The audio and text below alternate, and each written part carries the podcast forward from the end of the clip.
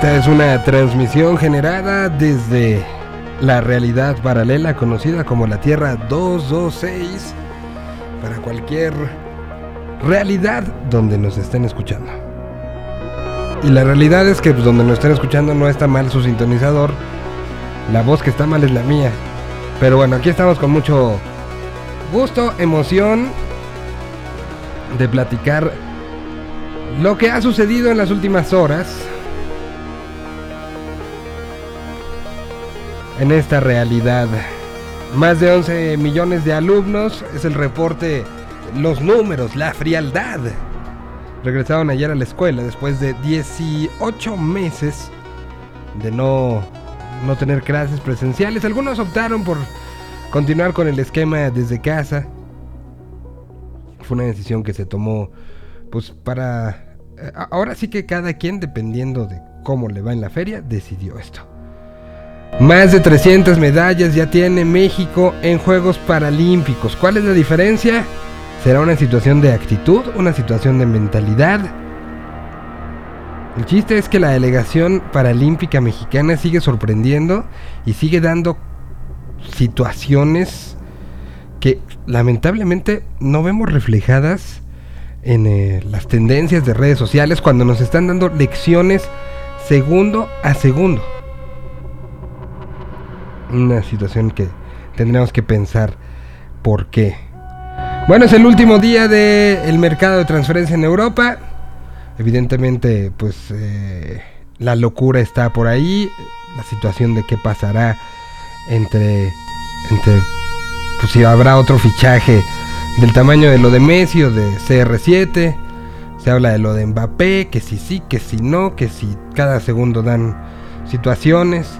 Lo mismo pasa en el día de cortes de la NFL, donde hoy ya cortaron al otrora nominado MVP de toda la liga, Cam Newton. Deciden los Patriotas de Nueva Inglaterra decirle, ahorita no, joven, con permiso, gracias.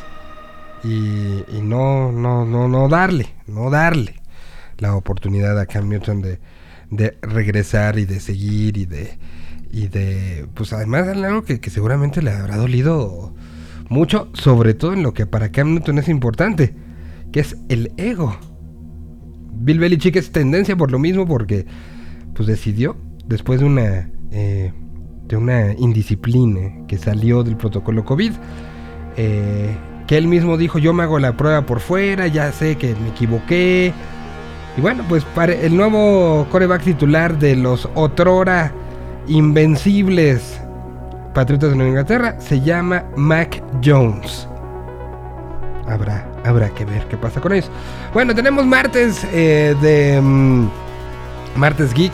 Estaremos platicando con Héctor Padilla, el Capitán Pada en un ratito más. Tendremos la parte de videojuegos, mucho que platicar y mucha música también que nos estará acompañando en estas próximas casi 120 minutos. Así que muchísimas gracias a los que nos escuchan en directo. Ahorita en audio, en un ratito más hacemos el brinco a video también. Y después, eh, los que se lo perdieron, lo pueden encontrar en podcast. Así que ahora sí que no hay eh, opción para decir, ay, no me enteré, quién dijo, cómo fue, qué pasó, ontaba. No, no, no hay oportunidad de ninguna de, de estas. Empecemos con música y empecemos con música que tiene la fecha del 2021. Año desde el cual transmitimos, desde la realidad que transmitimos. Aquí está esto de una banda mexico-francesa, por lo menos en el ADN. La canción se llama Electro. Escuchan esta transmisión desde la Tierra 226. Yeah.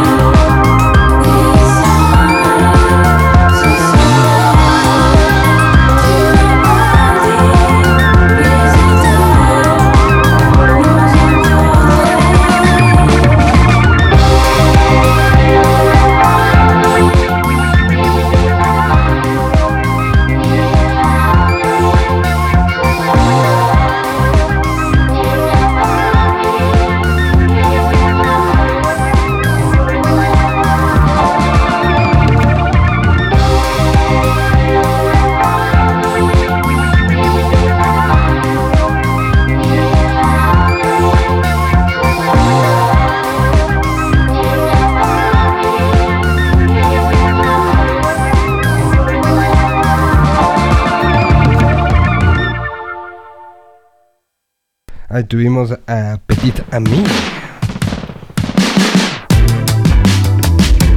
Y ahora sirve esta canción para arreglar mis audífonos. Se rompieron mientras escuchábamos a Petit Ami. Bueno, es la magia de la radio en vivo. Mientras escuchan a Chicano Batman.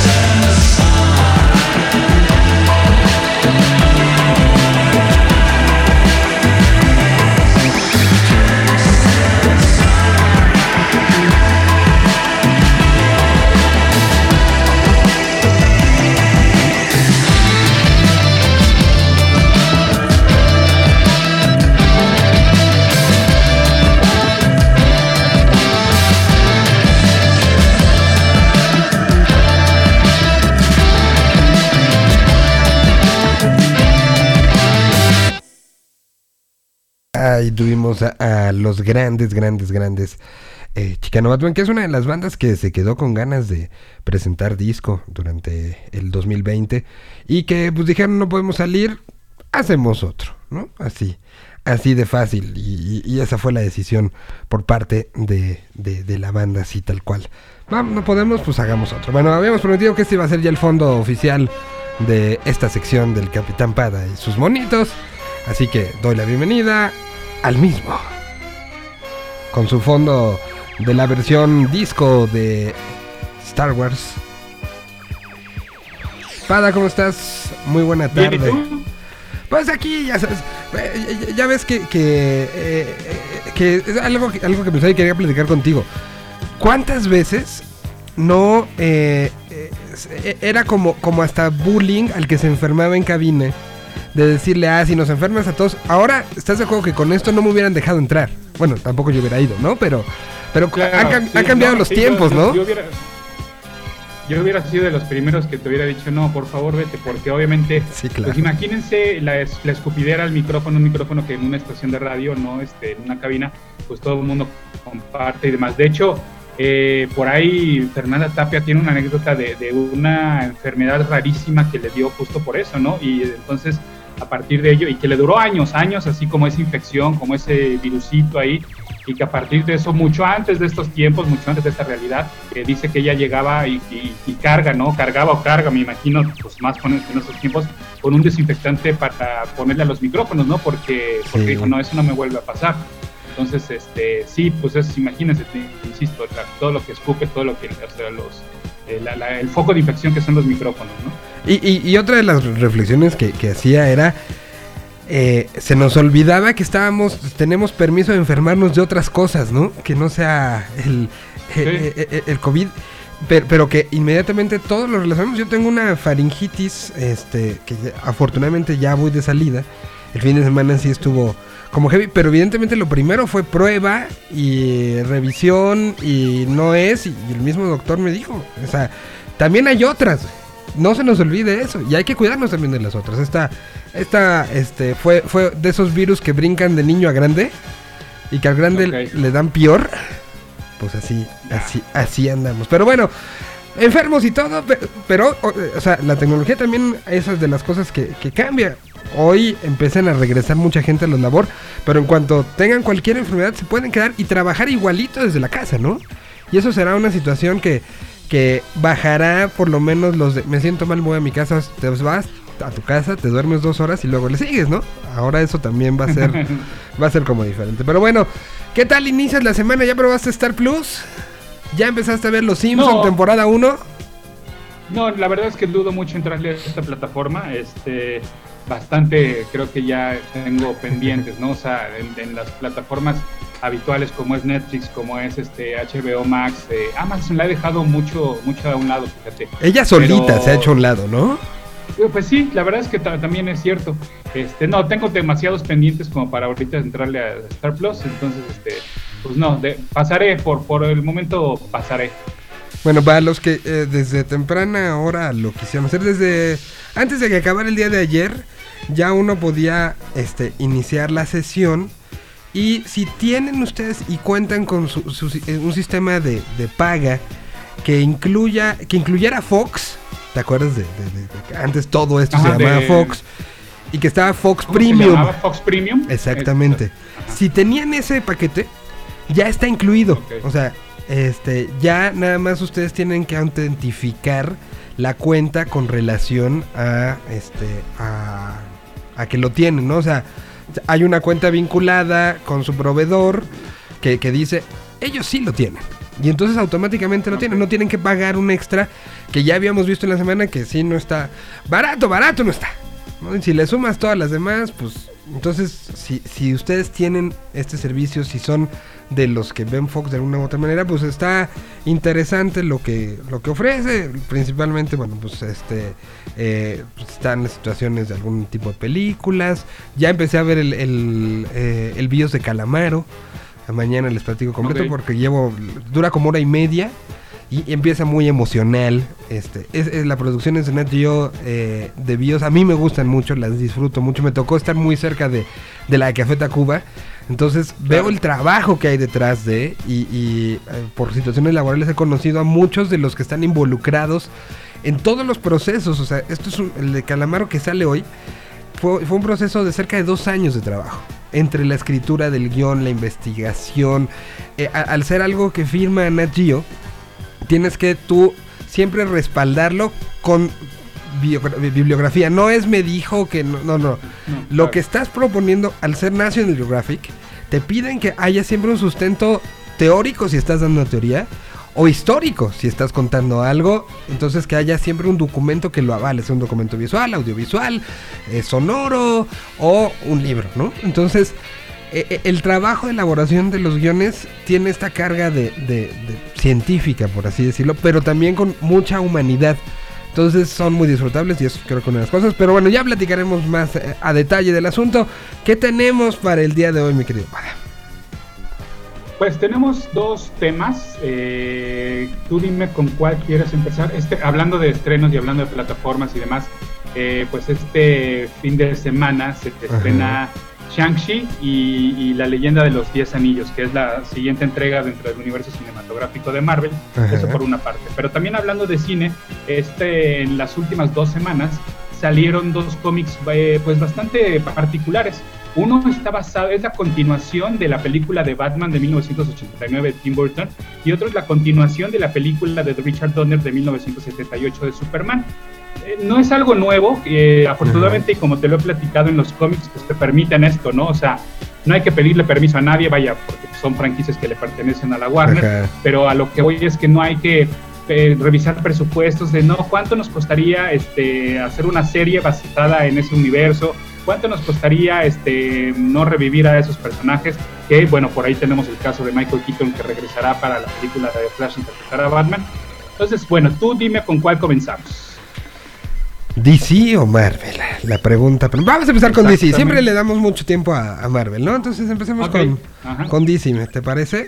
Entonces, a ver, son... bueno son- eh, eh, esta- esta- primero vámonos un poquito más atrás.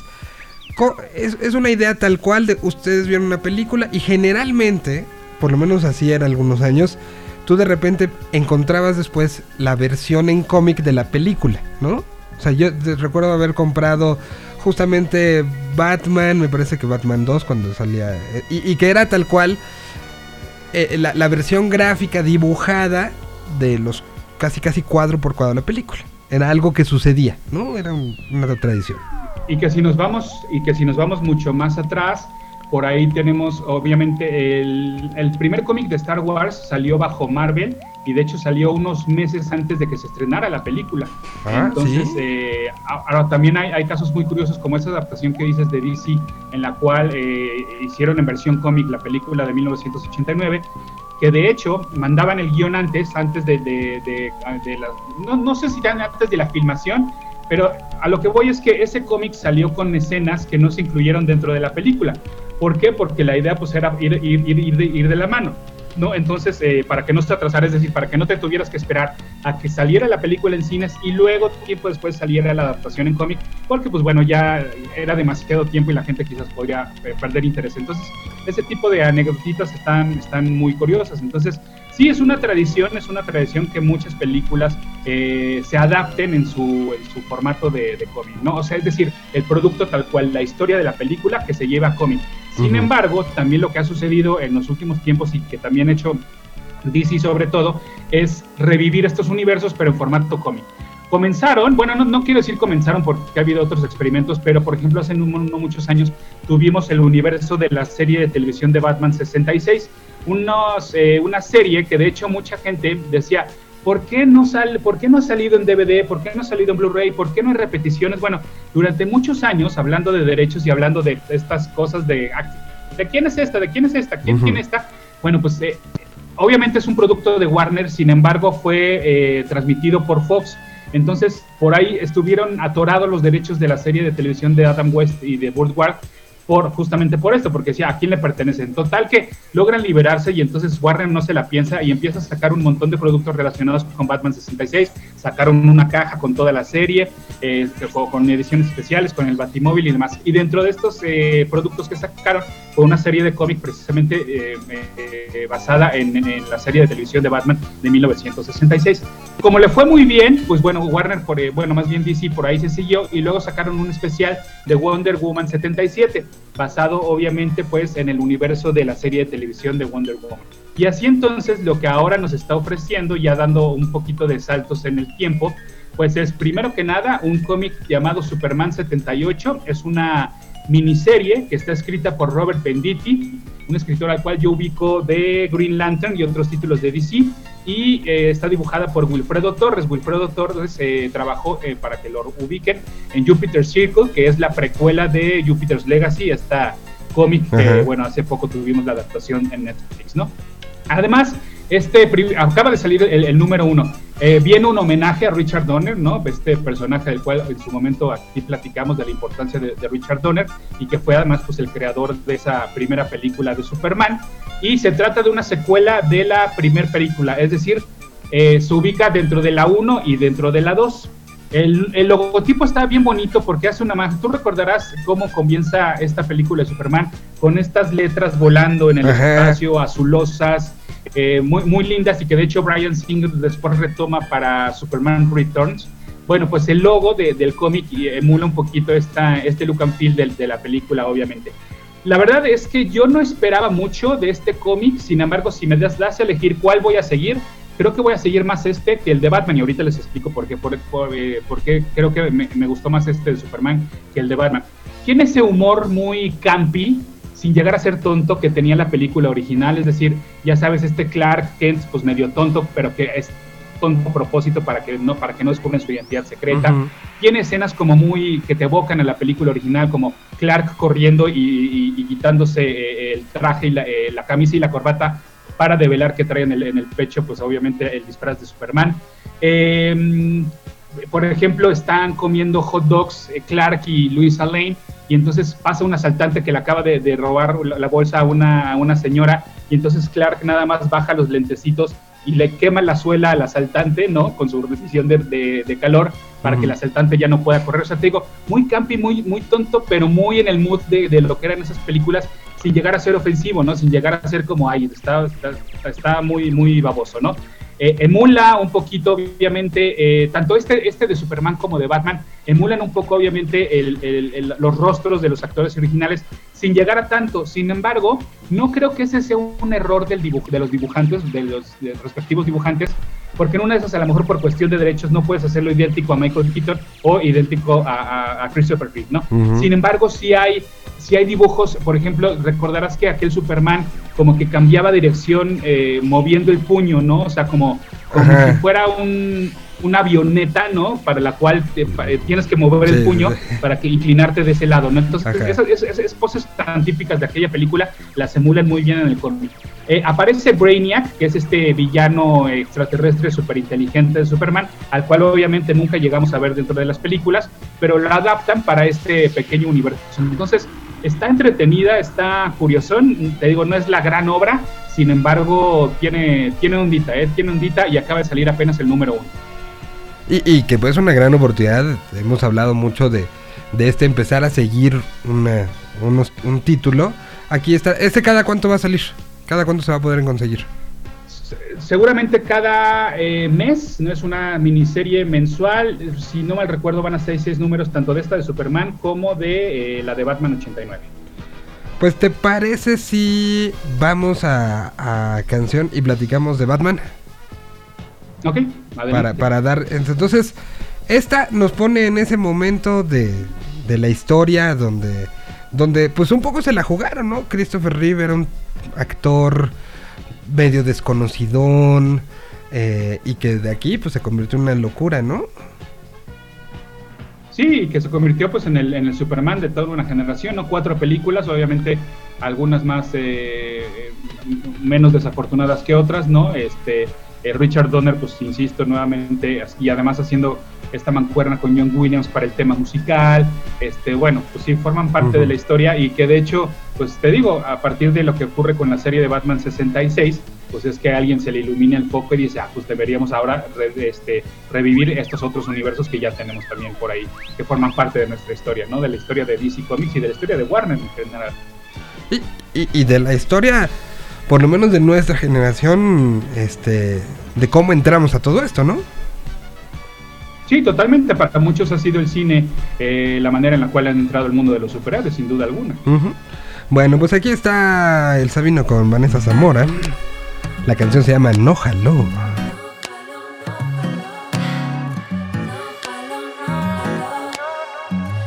jalo, no jalo. Va, todo bien, todo bien, te juro que todo bien, los dos le echamos muchas ganas, nene, y mira, todo bien. Todo bien, todo bien, te juro que todo bien. A veces las cosas no amarran, nena, y mira, todo bien. Todo bueno, todo bueno, te juro que todo bueno, no hay rencores ni resentimiento, todo bueno. Todo al 100, todo al 100, te juro que todo al 100. Tan bonita despedida, nos podemos llevar bien. No fuiste tú, tampoco yo. No faltó amor, no, no, no, no, no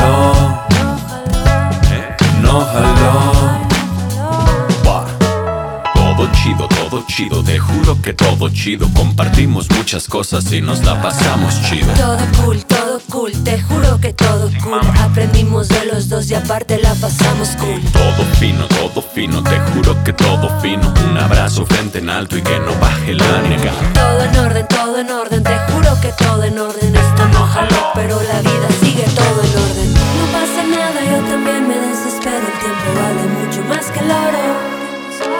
Y cuando valga así sí me enamoro.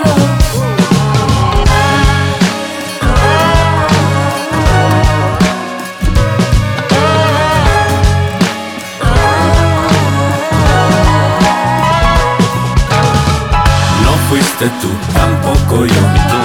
No faltó amor, no, no, no, no, no jaló. No jaló. No fuiste tú, tampoco yo. No faltó amor, no, no, no, no, no jaló. No jaló. Solo que esto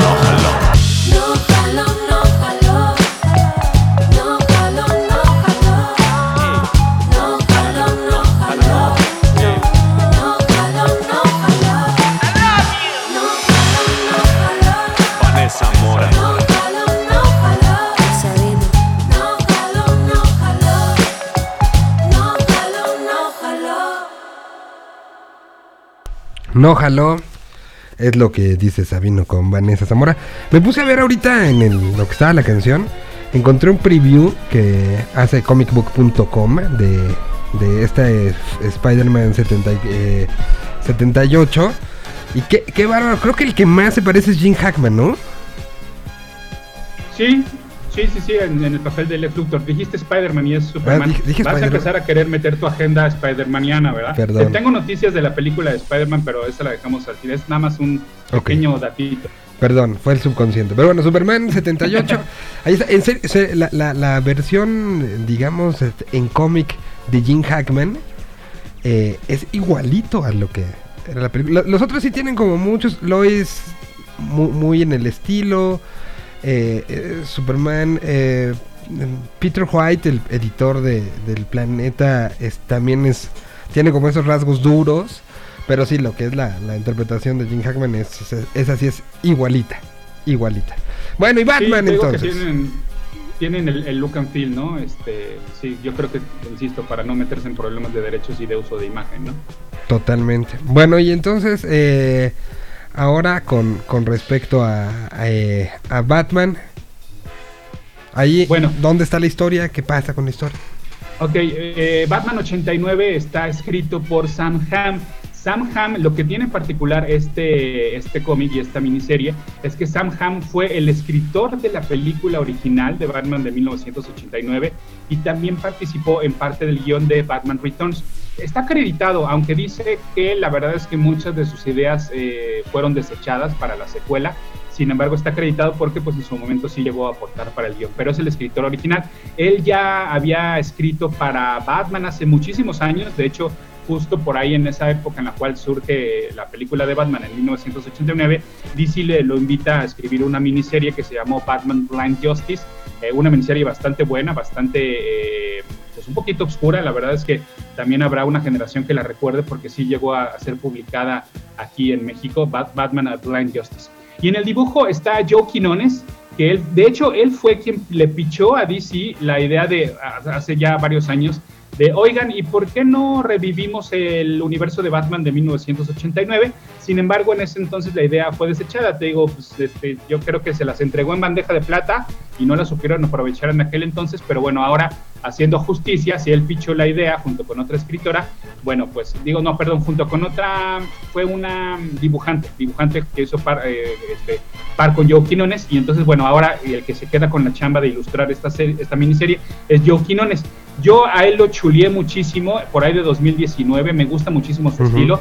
Él hizo, él dibujó una eh, serie que se llama Dial H for Hero, digo, por ahí en, en 2019. De hecho, tengo un podcast dedicado a esta serie y yo la catalogué como el cómic más divertido del 2019, porque era un cómic bien, bien divertido. Es, es- es un, es un em, concepto que lleva en DC durante muchos años, que es un disco en el cual tú precisamente, te digo, la, la- la serie se llama Dial H for Hero y es un disco Ajá. como si fuera uno de esos teléfonos antiguos, donde si tú eh, discas el- la H, la E, la R y la O, te da superpoderes. Entonces, esta fue la versión moderna de ese concepto de Dial H for Hero y fue dibujada por Joe Quinones, que, que te digo, lo hace bastante bien.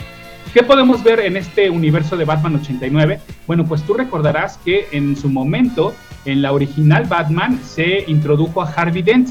eh, el- y quien lo interpretó fue eh, Billy D. Williams, a quien conocemos como Lando Calrissian. Lando. Bueno, pues sobre todo, es- sin embargo, el- el- este universo no llegó, no evolucionó de tal forma a que se concretó el plan original, que era obviamente convertir a Billy D. Williams en dos caras, ¿no? En Two-Face, ya sabemos lo que pasó, ¿no? Que en su momento, pues bueno, más bien quien interpretó este personaje fue eh, Tommy Lee, ay, güey, se me acaba Sí, Tommy Lee Jones. Sí, Tommy Lee Jones. Tommy Lee Jones. Fue, Ajá. fue el primero que, que fue en la. Pues fue este. La de Val Kimber, ¿no? La de Val Kilmer, sí, así es. Ajá. Un, entonces, dos bueno, caras pues- muy desafortunado, ¿no? muy desafortunado. eh, yo creo, siempre lo he pensado. Creo que ese personaje te daba para una película solito y también al, al mismo tiempo el acertijo te da una para, para película solito. Entonces, eh, juntarlos creo que no dejaron ni brillar ni a uno ni a otro, sobre todo por el concepto de los villanos, que cada uno tiene un concepto fascinante, no tan, tan de Batman, tan característico. Bueno, pues en este cómic lo que vamos a ver es justamente cómo eh, este Harvey Dent se va a transformar en dos caras en la versión de Billy D. Williams. Eh, él está comprometido, de hecho, con Bárbara Gordon, entonces también aquí en el cómic, entonces vamos a, Ok. eh, vamos a- estamos viendo la versión de Bárbara Gordon de este universo, que es la hija del comisionado Gordon, y que en los cómics obviamente es Batichica. Vamos a ver el regreso de Catwoman y al final de este número uno, porque les digo, apenas han salido los números uno de estas dos series, al final de este número uno vemos como un proto Robin que eh, cuentan los, cuenta el, el- el escritor Sam Hamm que está inspirado en Marlon Wayans. ¿Por qué? Porque si hubiera seguido Tim Burton realizando las películas de Batman de aquel entonces, iba a ser Marlon Wayans quien iba a interpretar a Robin. Entonces imagínate cómo eh, desde aquel entonces eh, se, se hablaba ya de, de, de, mm, mo- mover la raza del personaje original a un personaje que en esta ocasión iba a ser afroamericano. Si hoy en día, cada que ocurre esto, vemos una chilladera, allá creo que lo hubiéramos visto en esos tiempos, pues medio normal, ¿no? Como que medio, ya, pues bueno, a ver qué pasa, ¿no? Sin embargo, hoy, en día, siempre que ocurre esto, es una chilladera.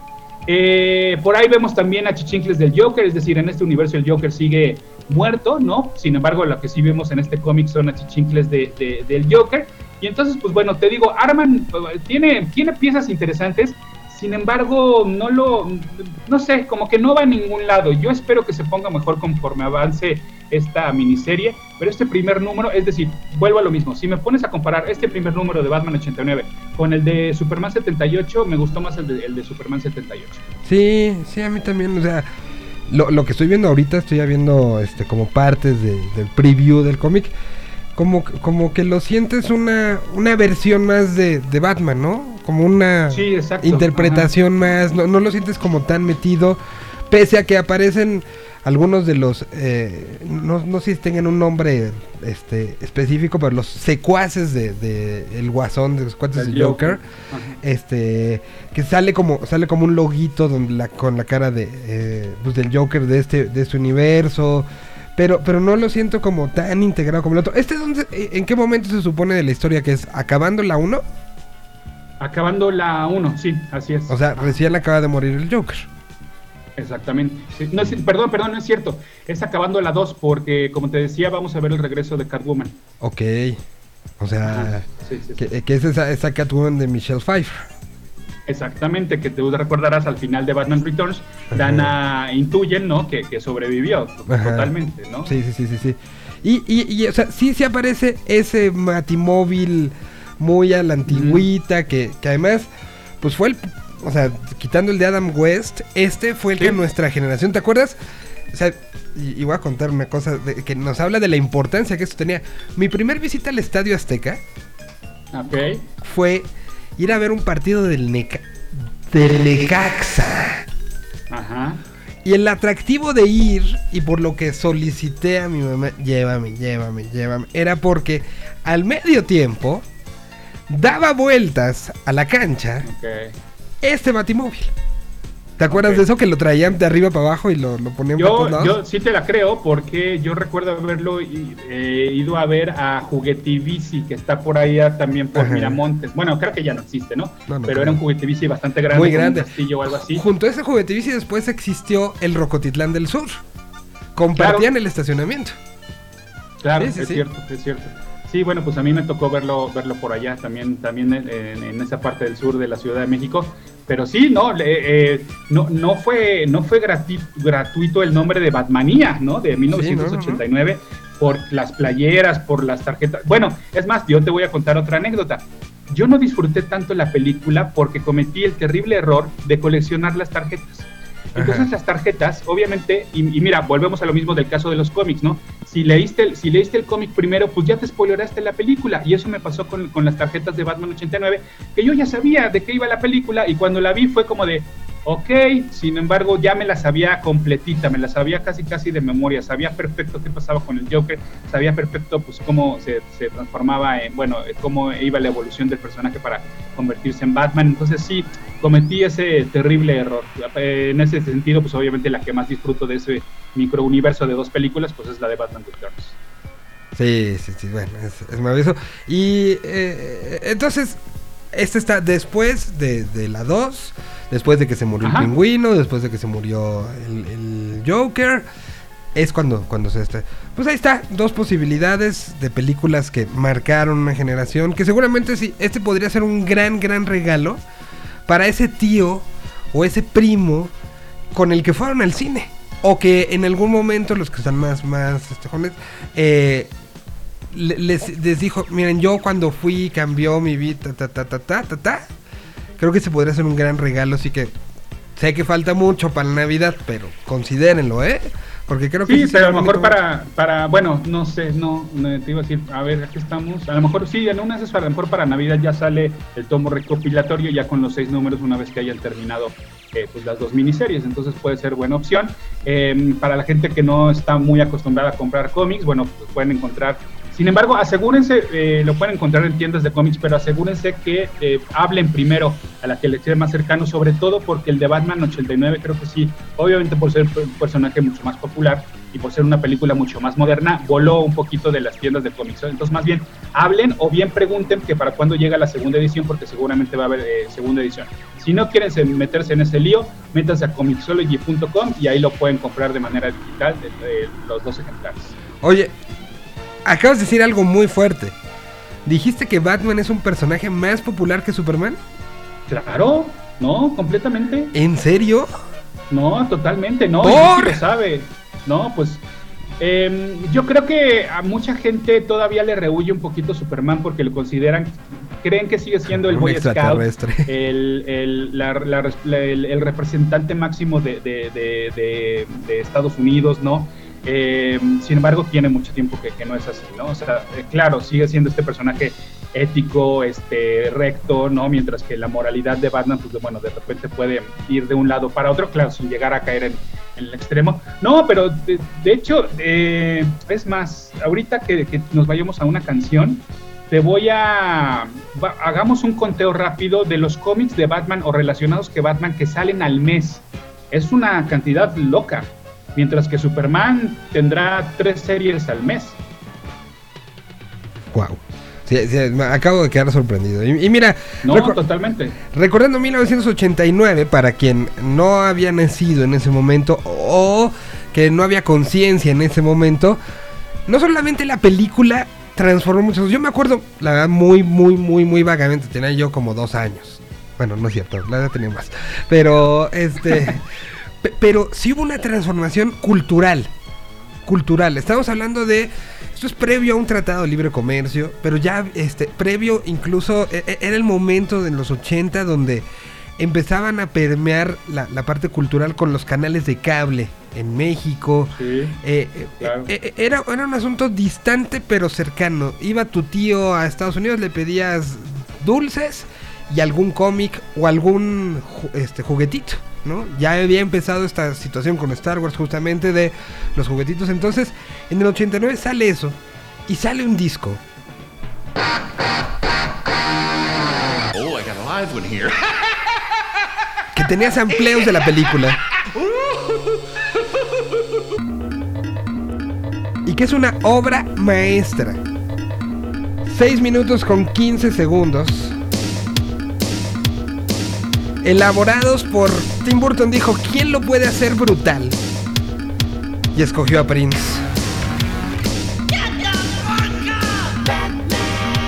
Aquí está el Bad Dance.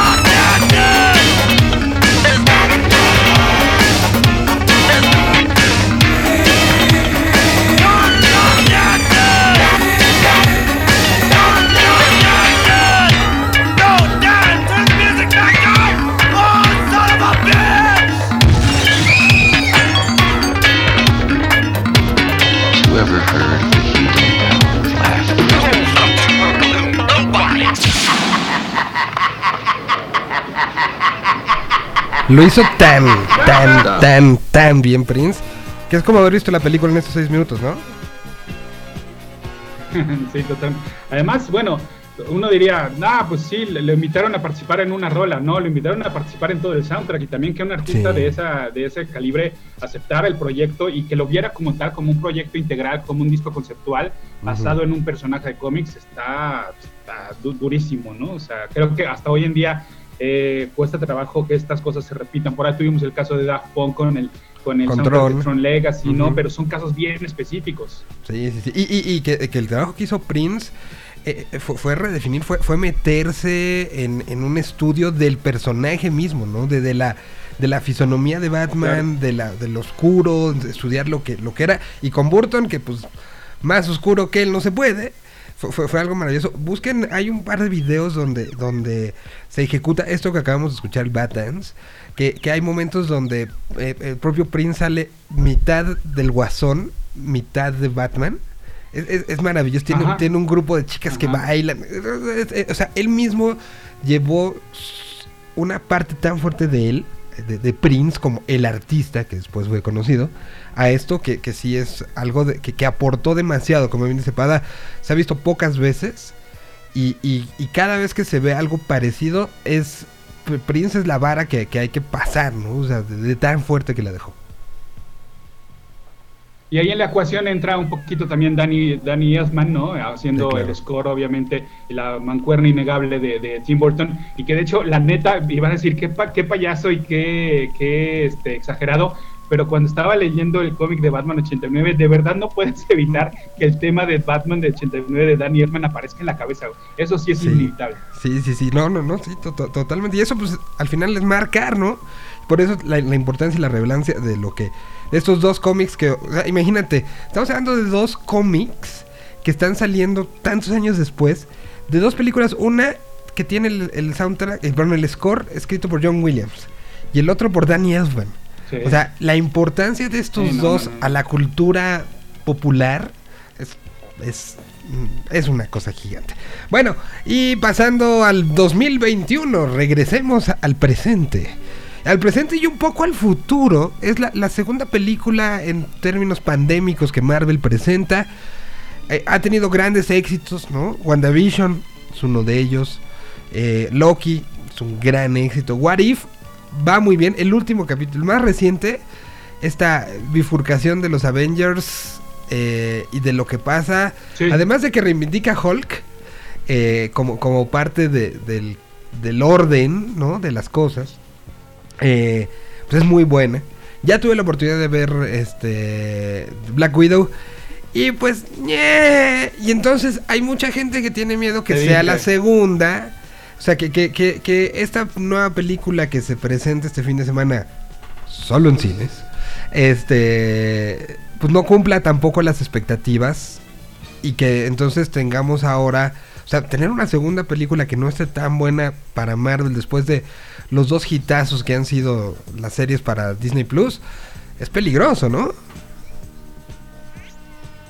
Sí, y- pero y además en, en- en este tiempo, porque si dices, ok, ya gracias a la señora Johansson, pues resulta ser que nada más me la vas a aventar en cine y me voy a arriesgar, y si antes, de por sí, ¿no? De- eh, con los costos de, de- de hoy en día de los cines, que antes sí decías maldiciendo, ¿no? Oye, no mames, pues me, me cuesta 150 pesos ya el combo de palomitas, refresco Ajá. y nachos, ¿no? Este, y más si voy con, con alguien más, y más si voy con mis hijos, y el estacionamiento, y todo para que salga siendo una película horrible eh, en, en tiempos normales, ¿no? Ahora que te vas a arriesgar, que te vas a poner un poquito, eh, pues, en, en este pues arriesgar, tampoco quiero ser tan fatalista, ¿no? Pero, pero a final de cuentas estás tomando una decisión, ¿eh? Creo que Ajá. es eso. Estás tomando la decisión de, ok, voy a apostar por que me vas a entregar un buen producto y que te resulte una película mala, pues abusado, ¿no? Porque entonces ahí sí, la- la- la- la- el, el pueblo, ¿no? El pueblo va a ser mucho más vocal y va a decir, oye, no se vale, ¿no? O sea, mejor sí, ¿sabes qué? No le hagas caso a Scarlett Johansson y regrésame a darme la opción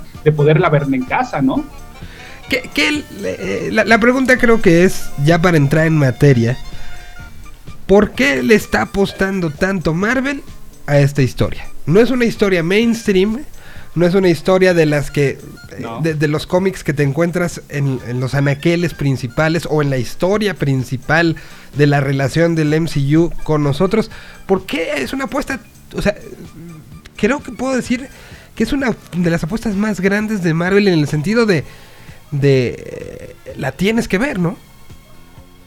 No, no tuvo un, un, un, Sí, un, este, eh, tráiler que le llamara la atención. O sea, The Eternals tuvo una, una recepción 15 veces mejor y después vino Spider-Man y hundió, así como el, el meme de, ya sabes, de el que abrazan al niño arriba del agua, el otro está como media nariz afuera y hay otro, este, y ponen uno Sí, sí, sí. sentado como de como calavera.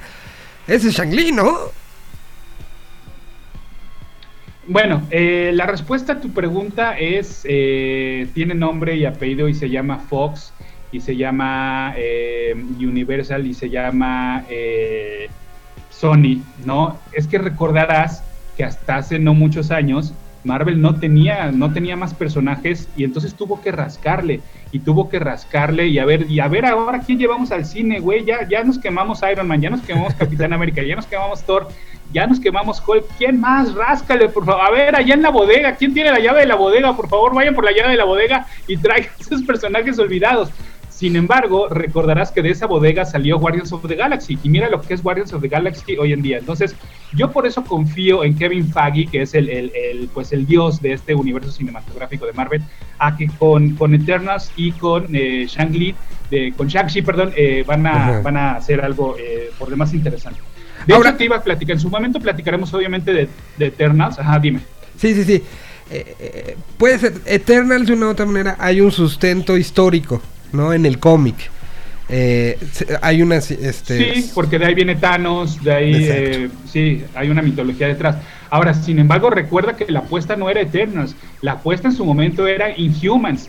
Sin embargo, Inhumans deciden llevárselo a televisión y en televisión le va tan mal que entonces Marvel abandona el plan de convertir a los Inhumans en los nuevos mutantes cuando Disney no tenía los derechos aún de los mutantes y de los X-Men. Entonces, a final de cuentas también ha sido un universo que se ha ido eh, adaptando en- porque mientras van firmando contratos y mientras van adquiriendo propiedades o regresando sus propiedades, entonces también ha sido modular y, ha- y se ha ido transformando poco a poco. Sin embargo, no, este, este no era el plan original del universo cinematográfico, ha sido, se ha ido moldeando poco a poco. Y bueno, Tan es así que tú recordarás que, que en, Iron- en- en Iron Man 3 vimos al mandarín y vimos eh, una organización, bueno, se menciona una organización terrorista llamada los Diez Anillos y que obviamente a nadie nos gustó que ese fuera el mandarín, que fuera un fiasco, que fuera un chasco, que fuera un actor este, literal, ¿no? Eh, dentro de, de esta historia de Iron Man 3. Y entonces ahora lo que va a hacer esta película va a ser, pues ahora sí presentarnos al mandarín original y sí a los 10 anillos de poder que forman parte del lore de mandarín. Sin embargo, no puedo seguir contándote nada de este personaje hasta que no aprendamos la manera correcta de pronunciarlo, porque todos lo estamos pronunciando mal. ¿Estás listo? Y quiero escuchar cómo lo repites. sí, profesor, estoy listo. De acuerdo con el eh, actor que interpreta al personaje, que se llama Simu Liu, la manera correcta de, de pronunciar Shang-Chi es en realidad Shang-Chi. Shang-Chi. Shang-Chi, Shang-Chi. Exactamente. Ok. Sí, Y es es con O, Shi. o sea, tenemos que pronunciarlo con Shang, O. Shang, y es como Sí, no Chi. No, no es chi, no es como, no, como, como mexicano, ¿no? Tiene que ser Shi. Ajá, Ok. Shang-Chi. Shang-Chi. Ok. Ok, así que a, par- a partir de hoy, por favor, al re- referirse a esta película, de esta manera eh, se refieren, por favor. Bueno, ¿cuál es la historia? Rápidamente, porque sé que nos está comiendo el tiempo. Resulta ser que Marvel en aquel entonces, en los 70s, eh, quería adquirir los derechos del programa Kung Fu, de la serie de televisión Kung Fu, protagonizada por David Carradine. Tú a lo mejor la recuerdas, de 1972. No, no que nos haya tocado, la verdad es que nos No, tocó pues ya no. una colita y repeticiones. No es tanto de nuestra generación, pero pues sí, obviamente fue bien importante. Y de hecho, ustedes recordarán que luego David Carradine pues interpreta el papel de Bill en eh, las películas de Quentin Tarantino de. Kill Bill porque justamente lo que Quentin Tarantino quería hacer es hacerle un homenaje a David Carradine por haber sido el protagonista de esa película de Kung Fu. Total que Marvel, necio, necio, quería Kung Fu, quería Kung Fu, y Warner le dijo, no, además no te voy a soltar una franquicia si tú eres mi competencia en cómics, ¿no? Si, si tú eres la competencia de DC Comics, que DC Comics es mía. Entonces, total que no los, no los y entonces en su, en su, en su lugar lo que hacen es crear a este personaje nuevo llamado Shang-Chi, pero los derechos que sí adquieren son los de Fu Manchu, un personaje, un villano que venía de unas novelas seriadas, y entonces lo que inventa Marvel es que Fu Manchu era el papá de Shang-Chi y pues, sin embargo el papá era malo y lo que debería hacer Shang-Chi es enfrentarse a su papá y enfrentarse a este villano. La primera vez que aparece Shang-Chi en los cómics fue en 1973 en el Special Marvel Edition número 15. Fue creado por Steve Englehart y por Jim Starlin, que de hecho, fun fact, Jim Starlin es también el creador de Thanos. Y luego, pues le va también al personaje que el, este cómic se retitula The Hands of Shang-Chi, Master of Kung Fu. O sea, total que Marvel de todas maneras acabó poniendo el nombre de Kung Fu al ladito de, de Shang-Chi. ¿Por qué le fue tan bien a este cómic? Porque pues estamos en plenos 70s e inicios de los 80s y tú recordarás obviamente que el karate pues era la onda en ese momento uno, sí. con las películas de, de, de, de Bruce Lee, con Chuck Norris inclusive, ¿no? Un poco los ninjas, los, el karate un poco ya norteamericanizado. Sin embargo, pues obviamente pues esto era, era la sensación en aquel entonces. Luego llegaría ya un poquito más en la colita de esta moda, pero pues ni, qué decir de Karate Kid, obviamente. Y entonces pues le va muy bien al título y al personaje de, de Shang-Chi. Obviamente en cuanto comienza a bajar un poquito el boom de los ninjas y del karate, el personaje también empieza a desaparecer. Y de hecho, tan es así, y hablando de Bruce Lee, que Stan Lee en su momento, en su, en su momento Stan Lee dejó un poco la parte editorial y se fue a Los Ángeles para justamente buscar que se, cre- se crearan películas alrededor de los personajes de Marvel. Y la idea de Stan Lee era crear una película de Shang-Chi protagonizada por Brandon Lee, por el hijo de, de- de Bruce Lee. Ay, no Sin embargo, más. obviamente el proyecto no, no, no se concretó, obviamente. Eh, sí, hoy en día ya obviamente se ha cambiado un poquito el origen de Shang-Chi, ya no es Fu Manchu porque de hecho, eh, como te decía, los derechos de Fu Manchu Marvel los perdió, ya no quiso renovarlos. Y ahora el papá, y un poco de lo que vamos a ver en la película, el papá se llama Seng Su y entonces pues bueno, vamos a ver cómo eh, Shang-Chi se enfrenta a su papá y también tiene que enfrentarse a esta amenaza de los 10 anillos, que son ani- anillos de origen extraterrestre y que le proveen al mandarín de todos sus poderes. Cada uno de los anillos tiene un, un superpoder diferente, entonces uno lanza rayos de calor, uno lanza rayos de frío, otros te pueden paralizar y así sucesivamente. Entonces es un- una breve introducción para aquellos que sí se vayan a animar a ver esta película del universo cinematográfico de Marvel de cines este fin de semana. No, y se ve que está padre y se ve que, que- creo que y podría poner un un, un, este eh, un símil. ¿Se acuerdan cómo veíamos con desdén así como en general cuando dijeron, bueno, van a hacer una del Doctor Strange? ¿no? Claro. Y dicen, bueno, neta, van a apostarle. Y acabó siendo el que vio el- la una en 165 millones, ¿no? Y que ahora No, pa- bueno, y- para Spider-Man tiene postura este, este, central, ¿no? Y, y ha sido un Y- gran y no personaje. vayas- y no te vayas tan, tan, tan lejos. O sea, Iron Man en su momento también. O sea, Iron Man, eh, y yo lo, lo dije de, de su momento de broma en mi podcast, este, empecé a, a contar un poquito la historia de Iron Man en, aquel entonces, y de repente dije, bueno, y hasta aquí llegamos, porque pues ya Iron Man no tiene más historia, o sea, no ha sido, no, nunca fue el cómic más vendido, para nada, ¿no? O sea, era de ese cómic de que te lo encontrabas, si acaso, en el top 50. Pero te digo, en su momento, porque Marvel dijo, ok, vendimos a los X-Men, se los vendimos a Fox, ok, se le vendimos Spider-Man a Sony, le vendimos este, los Cuatro Fantásticos a Universal. ¿A quién sacamos? Pues a ver, sácate el Iron Man y a ver cómo nos va. Y bueno, el resto es historia literal, ¿no? Sí, literal. Entonces, pues es una película de Marvel. Al final tiene eso, tiene esta parte. Seguro va a tener, y, y- así son los de Marvel, para compensar muchas cosas. Además de que seguramente te dejará... eh, eh, o sea, la apuesta es mucha. Tendrá seguramente escenas postcréditos que te harán gritar. Creo que es una buena apuesta y, y además creo que ya está anunciado que, que la llegada a plataformas no será tan lejana, ¿no? Eso, eso te iba a decir, que para la gente que nos escucha, que Miguel menciona que ya pudo ver Black Widow porque Black Widow ya está liberada en Disney, Disney Plus, es Plus, decir, ajá. ya no tienes que pagar un extra. Y entonces me imagino que también, yo, yo le calculo que como en un mes ah, llegará este Shang-Chi a, a- a Disney Plus ya sin tener que, sin tener que pagar. Entonces, creo que yo pues lo que voy a hacer es esperarme, obviamente, eh, porque una semana más, cada, yo también cada, cada eh, martes que tenga sección aquí contigo, te voy a decir, no, tampoco esta semana van, van a aplicar la segunda dosis en la alcaldía Benito Juárez, entonces voy a tener que esperar to- todavía más. Último, último, noticia relacionada Así que ya con estamos en la, ya estamos en video, Ah. saludamos a video esta pada, saluden a todos. Y bueno, Spider-Man. ¿Perdón? Spider-Man. Bueno, antes, antes, Ah. antes, antes. Dos cosas. Este, que no sé, quiero que se me vayan. Eh, ¿Viste ya? Dime por favor que sí. El último este, capítulo de Gallery de Star Wars, este Behind the Scenes de Mandalorian. No. Son 42 minutos de cómo se hizo el último capítulo. Si lo vieron, saben de qué hablamos, la importancia que tiene este capítulo.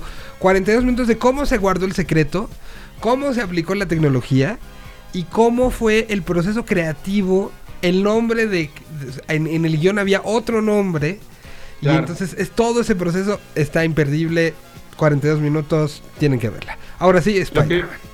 Sí, lo, lo que vi del mismo Mark Hamill es justo eso, ¿no? Que, que algunos screenshots de, de que era en realidad para des- despistar a los bueno, a la, a la gente involucrada, era otro personaje completamente, ¿no? Sí, no, totalmente. total- o sea, a- y, le hicieron todo. O sea, el, el propio director decía: y aquí va a aparecer, y aquí está el diseño de arte, y aquí están los bocetos de cómo va a ser. O sea, hicieron todo. Sí, sí, una, una locura. Pero ahora sí, Spider-Man. Bueno, Spider-Man, lo único eh, que nue- eh, nuevamente el rumor no está confirmado, pero al parecer eh, la película podría estar durando dos horas y media, Wow. lo cual vuelve a re- re- reafirmaría un poquito que sí es la nueva Infinity War, ¿no? O sea, va a pasar, van a pasar tantas cosas que, que sí, eh, lo cual está bien, o sea, bueno, dos horas y media es bastantito, pero este, pues está bien para una película en la cual lo que platicábamos la semana pasada, existe un poquito, por lo menos de mi parte, de este miedo de que vayan a pasar tantas cosas y que a la mera hora no pase nada, o, o- o que muchas cosas se queden cortas, o que muchas cosas se queden, se queden apresuradas, ¿no?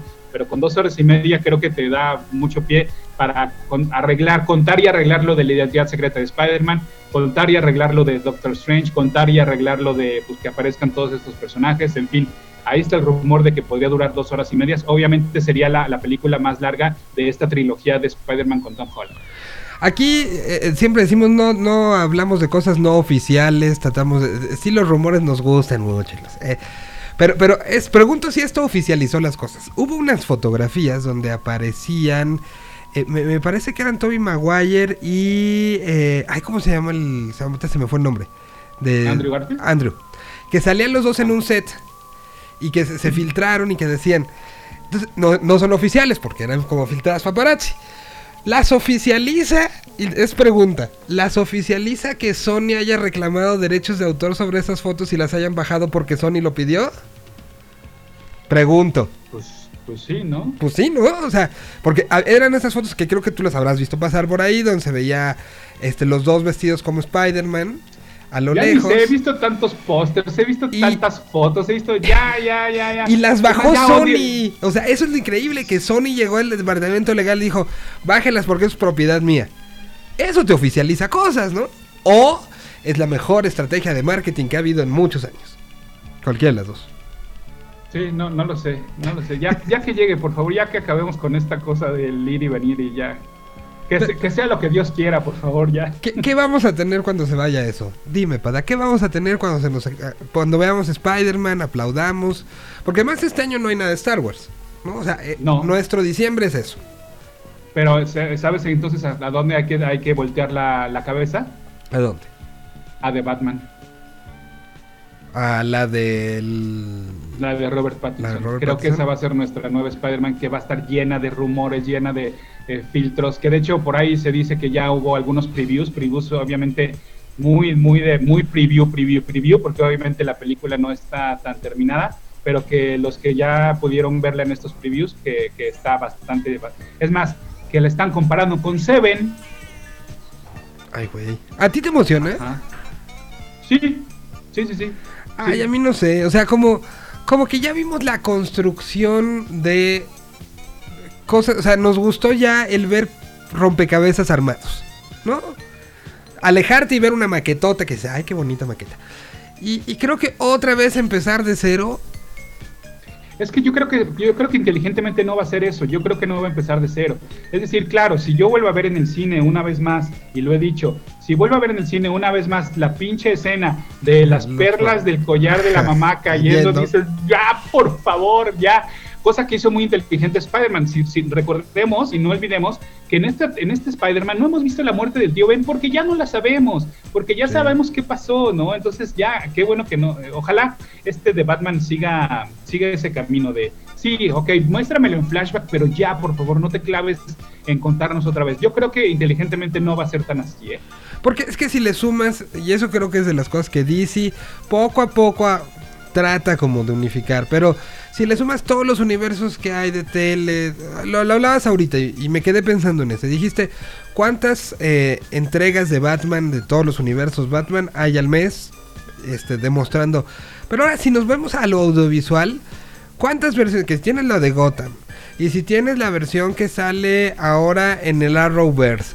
Y si tienes la versión La de, de, de Zack Pennyworth, Snyder. que es la, la serie de Alfred del mayordomo. Exactamente. Es, es- o sea, tiene 60 versiones. La de los Titans, la de la serie... eh, Ah, claro. la- Que ahí es un. Batman gandalla. ¿Cu- ¿Cuándo hay nueva se- temporada de Titans, eh? Según yo ya la subieron a HBO Max. ¿Ya la nueva? Sí, A ver. Sí, es Sí, que yo no, yo la verdad me quedé atoradito por ahí en la 2, que todavía está en Netflix, si no me recuerdo, pero la 3 obviamente ya se estrenó en, en HBO Max, ¿eh? A ver. Sí, sí, sí. Porque ahí es un Batman gandalla, ¿no? El que, el que aparece. A ver. Tenemos, vamos a tener eh, a Michael Keaton en la película de The Flash. Exactamente. O sea, entonces tienes ya como, como tantas versiones, tantas cosas. Que, que, que un nuevo Batman, la verdad, a mí, a mí, a mí. Y que además era.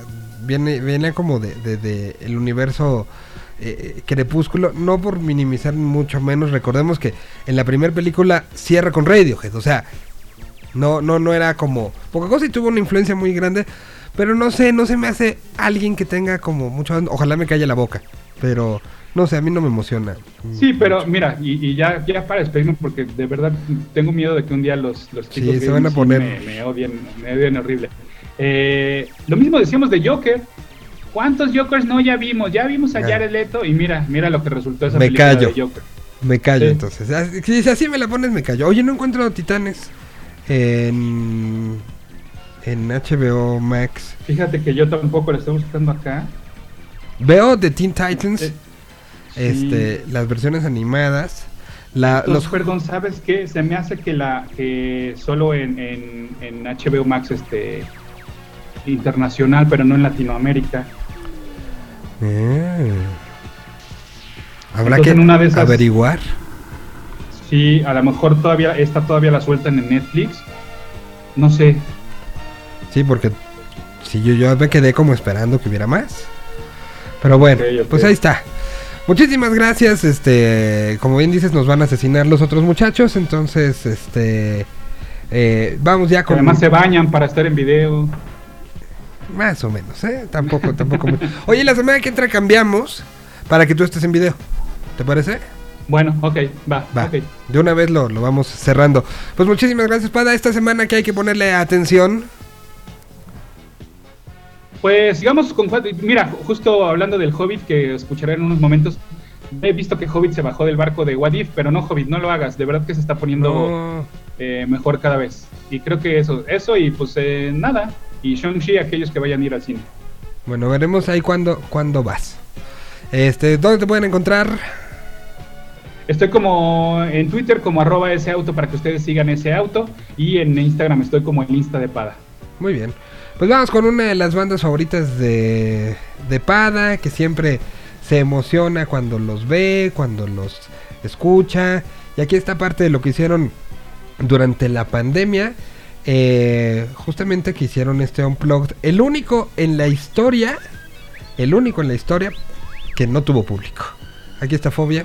Y regresamos entonces con... eh, con más, con los niños videojuegos tenemos mucho que platicar con ellos. Mientras aquí está Fobia. Y regresamos.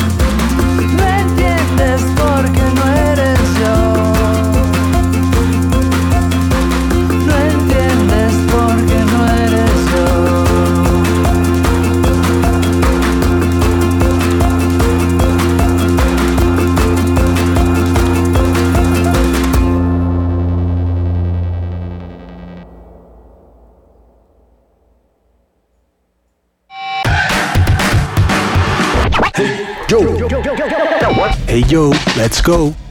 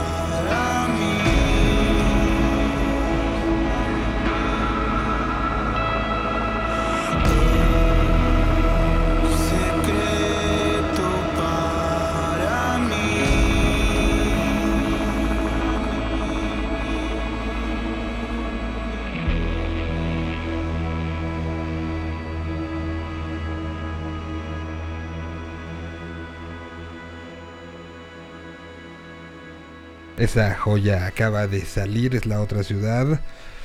Es ni más ni menos que él mató a un policía motorizado.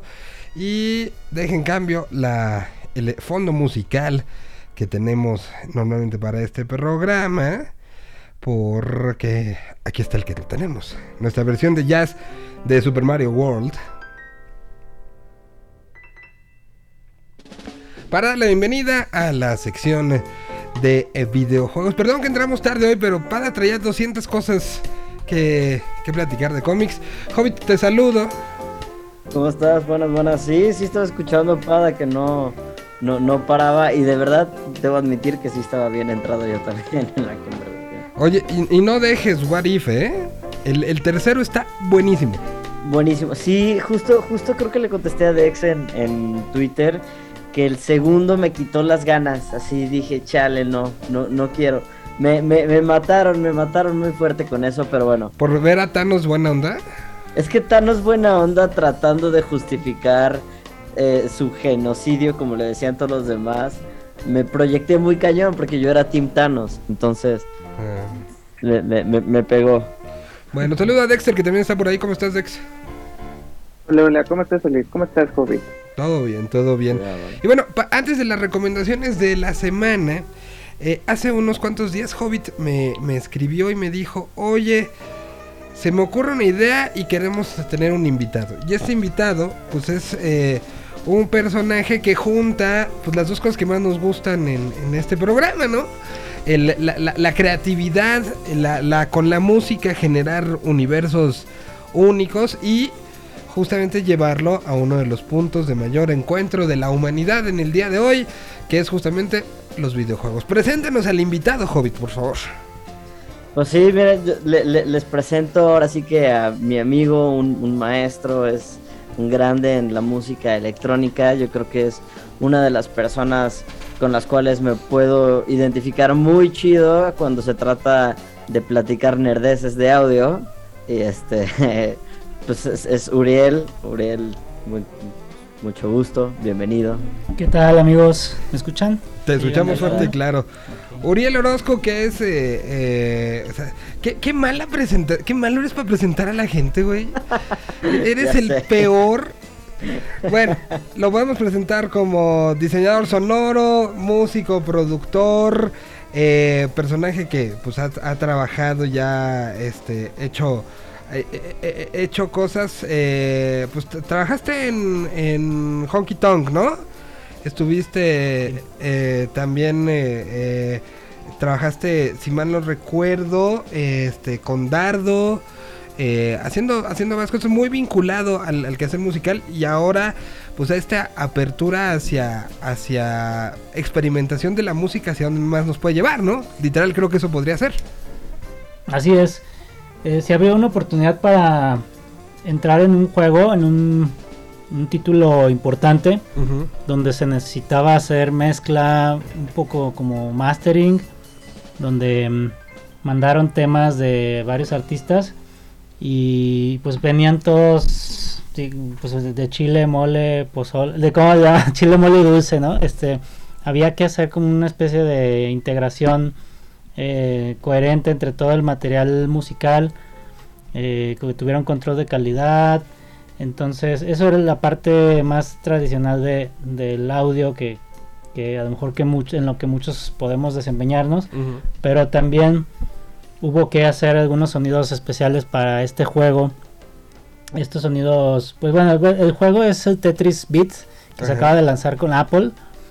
Apple Arcade y la mecánica del juego ahora es hacer todos los movimientos al beat de la canción. Entonces, si tú logras estar haciendo tus movimientos, tus líneas en, siempre en el beat, te va a estar dando puntos, te va a estar dando cadenas de combos que vas a poder eh, utilizar para disparar bonuses, etcétera, ¿no?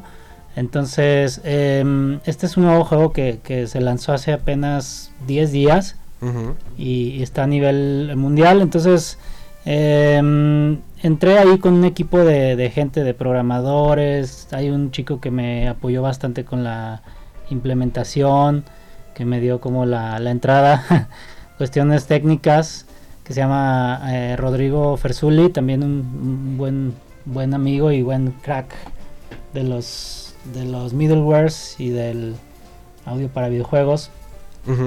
Y aquí ya lo estamos viendo en pantalla. Este es el, el nuevo Tetris. Eh, este es un tutorial. Por ahí nos han est- hemos estado recibiendo feedbacks de que se quieren ya entrar a jugar directamente y, y que este, piden ponerle un skip. Pero bueno, no te, te lo tienes que aventar. Te ahí. lo, lo tienes que chutar. Eh, eh, entonces, a ver, es, es literal el Tetris que conocemos todos desde...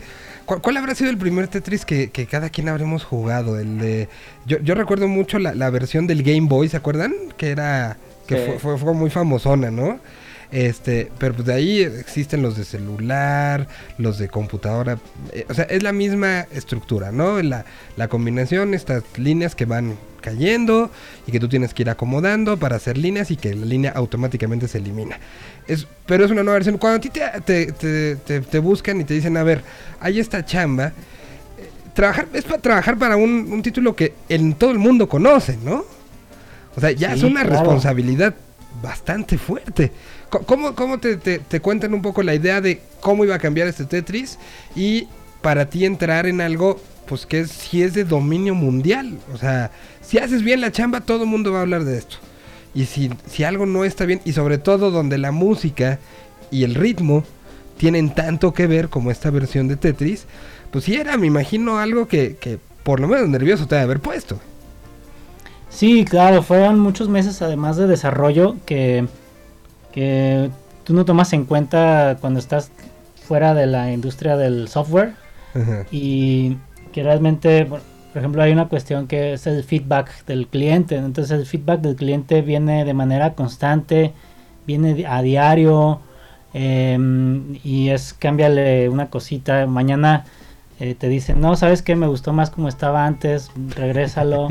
y, y pasado mañana es, eh, este, vamos a probarle, vamos a ponerle esto y a veces tú propones una cosa y de buenas a primeras la quitan. O a veces propones y, y les encantó y bueno, ya, ya tienes esa satisfacción, ¿no? Entonces, eh, sí es, es muy exhaustivo el proceso. eh, es como cualquier trabajo. O sea, es, es de responsabilidad y este, hay que estar al pendiente de que, de que no falle.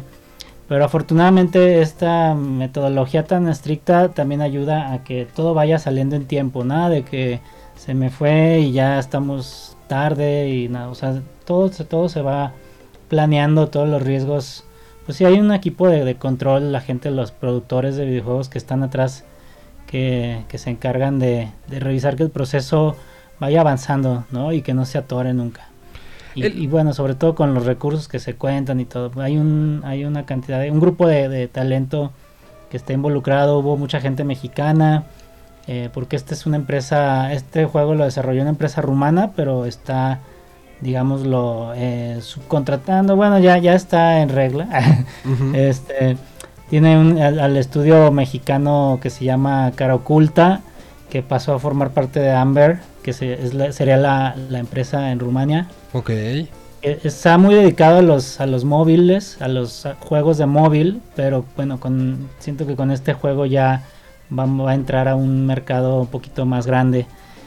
Y que de hecho vienen otros proyectos que ni, siquiera estoy capacitado, digo, no estoy permitido legalmente de, de mencionar. De, hablar.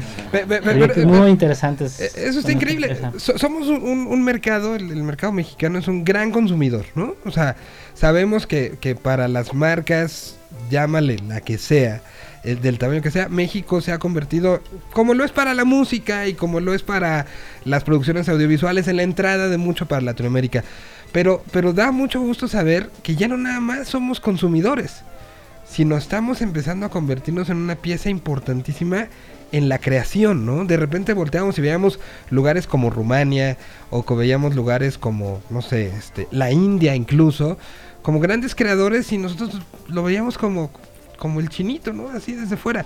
Y hoy, pues tú eres, estás trabajando, estás envuelto y te tocaron, co- co- ¿qué- ¿cómo eran las, eh, lo- los Zooms y las discusiones y, y- y todo esto? Teniendo que trabajar con equipos, me imagino que era Rumania, Estados Unidos y algunas otras partes de Europa. Sí, pues bueno, los, los rumanos, eh, con su inglés un poquito golpeado, poquito, también su, su forma de ser, nada que ver con los californianos o con los, bueno, con los americanos. Em, yo creo que tienen también ellos cierto, eh, cierta manera de ser como los mexicanos, de cierto modo. eh, son, son muy bromistas, se la pasan, eh, no sé, les gusta la, calidez, pero a la vez, pues también, no sé, tienes que darte a entender y, y también ver la manera de, de llevarte con todos estos equipos. Pero sí, afortunadamente, con los que estábamos trabajando más estrechamente, pues eran mexicanos. Y, y sí, sí, sí, hay que, hay que coordinarse con los horarios y todo esto. Lo bueno es que, digo, era un poquito más de, de mexicanos y algunos de, eh, que están en California, que también pues es un, un lugar importante Sí, no, no, no. para, para los juegos, para los videojuegos. Vaya que sí Y- lo es. Sí, muy, muy interesante, pero sobre todo lo, lo más interesante aquí es la unión de talentos de diferentes disciplinas, porque cada quien tiene un cerebro codificado de cierta manera, entonces los programadores son matemáticos, ¿no? Entonces todo tiene que tiene una lógica, ¿no? Y, y primero entienden esa lógica y luego dicen, ah, ok, entonces esto sí se puede, esto, la verdad, si no lo explicas de una manera lógica, no lo vamos a poder implementar. Em, etcétera, ¿no? Entonces había que, que hacer ese puente, había que pensar un poquito como programador, los programadores pensaron un poquito como músicos, Exacto. se tuvieron que chutar un curso de música, también de- bueno, cada quien por su cuenta investigaba qué era un beat, que cuánto valía un compás, ¿no? y luego pasar eso a la abstracción matemática, que, que un compás no necesariamente va a durar la misma cantidad de segundos de acuerdo al BPM, ¿no? Y entonces se tuvo que trasladar eso al, al software también. En este caso, no sé qué tan técnicos estamos en la plática, pero tú échale, tú échale. usamos un middleware que se llama WWise, que es como una especie de Digital Audio Workstation, es decir, un programa de música orientado a la creación musical, pero no es no está hecho para hacer música. Es decir, entiende todo el lenguaje de la música, entiende incluso hasta formato MIDI, Entiende, puede entender secuencias MIDI, eh, entiende, por ejemplo, el tempo, el BPM de las canciones. Tienes un timeline similar donde puedes poner mm, varios tracks y puedes poner tus, tus tracks en- al, al tempo de la canción. Puedes hacer algunas operaciones de time stretch, puedes subirle el pitch, puedes hacer incluso hasta una mezcla, puedes agregar efectos, puedes, digamos que puedes hacer labores de edición, puedes eh, editar fade-ins, cortar, etcétera, pero no está hecho para hacer música. En sí, es un programa que se comunica directamente con las plataformas de, de desarrollo de, de juegos como Unity o Unreal. Y, y entonces lo que hace es carga todos los audios y los reproduce y también le puede mandar información a la plataforma acerca del tiempo de los beats, acerca de los compases. Esto los programadores lo pueden transformar a lo que ellos quieran. Entonces, si tú tienes un personaje, puedes hacer que ese personaje camine al, al ritmo de la música y si aceleras la música, también el personaje se va a acelerar. O sea, tú Ese trabajas cosas la música, como para simplificarlo, tú trabajas la música y después la metes en este sistema y este sistema lo que hace es como pues ahora, desmenuzar la música y convertirla en, en algo que es compatible con el código de programación. Así es, así es. O sea, Eh, para este, para este juego fue básico, ¿no? O sea, le, le- le- le traducía a ti lo que te decían aquellos, los que te decían los programadores y a ellos les, pro- les traducía cómo va a funcionar esta canción para este nivel. Así es, evitó mucho tiempo de desarrollo y mm, bueno, básicamente es un programa también muy muy caro, pero pero bueno, se, se, permitió o se, se aceptó usarlo eh, porque ayudó mucho al, al desarrollo. eh, eh, básicamente acortó mucho tiempo de desarrollo y nos dio la posibilidad de integrar la música completamente, porque si nosotros queremos hacer cambios en la música de manera que se sientan naturales, que todo el tiempo estén ocurriendo esos cambios como si de verdad una banda estuviera improvisando, pues es es posible gracias a, las funciones y a las herramientas que tiene este programa. De ¿Cuánto? modo que Ajá. si haces una interacción, si haces una línea, por ejemplo, vas a escuchar la reacción de la música a esa línea, ¿no? Y, eh, o sea, habla, hablar de posibilidades, sobre todo en algo como Tetris, donde te puede salir... ¿Cuántas posibilidades son de, de, de- de fichas? Son como siete, ¿no? Ah, no, son, son nada más cuatro, creo que son cinco nada más, son cinco, fichas, son, son letras, entonces por ejemplo está la, La Z, la, L. Z, la S, la eh, L, creo que es la I y la T. Ok. Y, y sobre todas ellas tenía cada una una personalidad, me imagino. Tú tenías que sí, bueno, en este caso no lo manejamos así como que cada quien es un, un personaje, pero, pero, pero sí, por ejemplo, es que como ahorita estamos viendo el tutorial, Ajá. que de hecho, ah, ya está dando ansiedad de que se le llenó el stack, pero... Yo estoy igual, yo me estaba, perdón, estaba viendo también este y era como, no, ya va a perder, ya va a perder, ya va a perder, ya va. Sí, pero como es el tutorial, bueno, aquí se le, se, se le reinicia y, y no pasa nada. Este es el tutorial que estamos ahorita trabajando, que, que lo- que lo vamos- yo creo que lo vamos a hacer más corto. Em, pero por ejemplo, entrando al juego, hay unos niveles padrísimos de, de- donde hicieron unos modelos en 3D que van respondiendo de acuerdo a la música. Entonces, por ejemplo, le mandamos información. Digo, ya no sé si estoy aquí enseñando los calzones, pero le mandamos información a la. fue, costó mucho trabajo llegar a eso, pero eh, le mandamos información